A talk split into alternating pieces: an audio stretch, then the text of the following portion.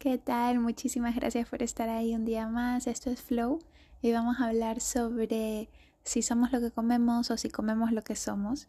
Pero no, no es un podcast de alimentación, sino que hoy vamos a hablar sobre mm, las relaciones y con lo que vamos resonando a lo largo de la vida. Entonces, bueno, no es un misterio que vamos creciendo, que vamos madurando, que vamos evolucionando y que conforme pasa, pasan los años, mm, hay ciertos temas de conversación que igual con ese grupo de amigas ya no es tan interesante como lo eran hace 10 años y que igual eh, de repente, que no pasa en todas las relaciones, pero igual en alguna, te puede pasar de que mm, ya te, vuelves a sentar con estas super hiper amigas y te das cuenta de que ya hay pocos mm, temas en común o pocos intereses en común. Entonces, em, es muy curioso porque también pasa mucho no solo con el crecer a nivel de edad, sino con, con el viaje de autoconocimiento, ¿no? Mientras más nos vamos conociendo, más vamos haciendo este trabajo de introspección, de estar con nosotros mismos, de, de saber pues qué, cuál es nuestra esencia, eh, qué nos gusta, qué no nos gusta. Empezamos a vibrar de manera más em, original, más, real y, más en consonancia ¿no? con lo que de verdad eres y no por lo que eh, te han ido comentando a lo largo de los años en, en, la sociedad y que te han intentado pues poner en moldecitos, pero mientras más te vas conociendo dentro, pues mm, vas rompiendo cositas y, y, vas siendo más tú, ¿no? Y empiezas a dejar de ser una flor estandarizada y empiezas a ser esa flor exótica del Amazonas. Entonces, eso es muy bonito, pero también lo que pasa es de que empezamos a atraer eh, otras flores exóticas también, que parecidas a nosotros.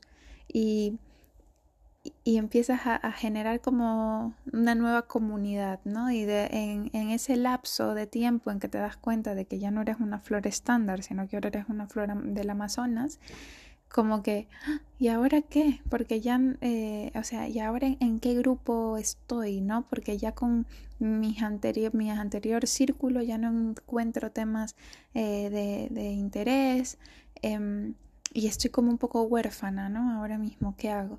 Y de, y, pero lo hermoso de, de todo el viaje de, de, autodescubrimiento y tal es que empiezas a, a vibrar y a atraer eh, personas que sí se parecen ahora a esta versión tuya, eh, eh, que están interesados en los mismos temas que a ti te interesan. Y es súper bonita, eh, de verdad, es muy mágico y, y, esto de la vida te lo pone cuando te tiene que tocar, etcétera, etcétera, que siempre se escucha, ¿no? Y que es muy cliché. Em, a veces sí que empieza a pasar de verdad, entonces es impresionante y de repente un día llegas eh, y abres los ojos y te das cuenta de que estás rodeada de un montononón de flores del Amazonas eh, cuando por en algún momento igual nunca sabías, creías que, que habrían estado ahí, jamás.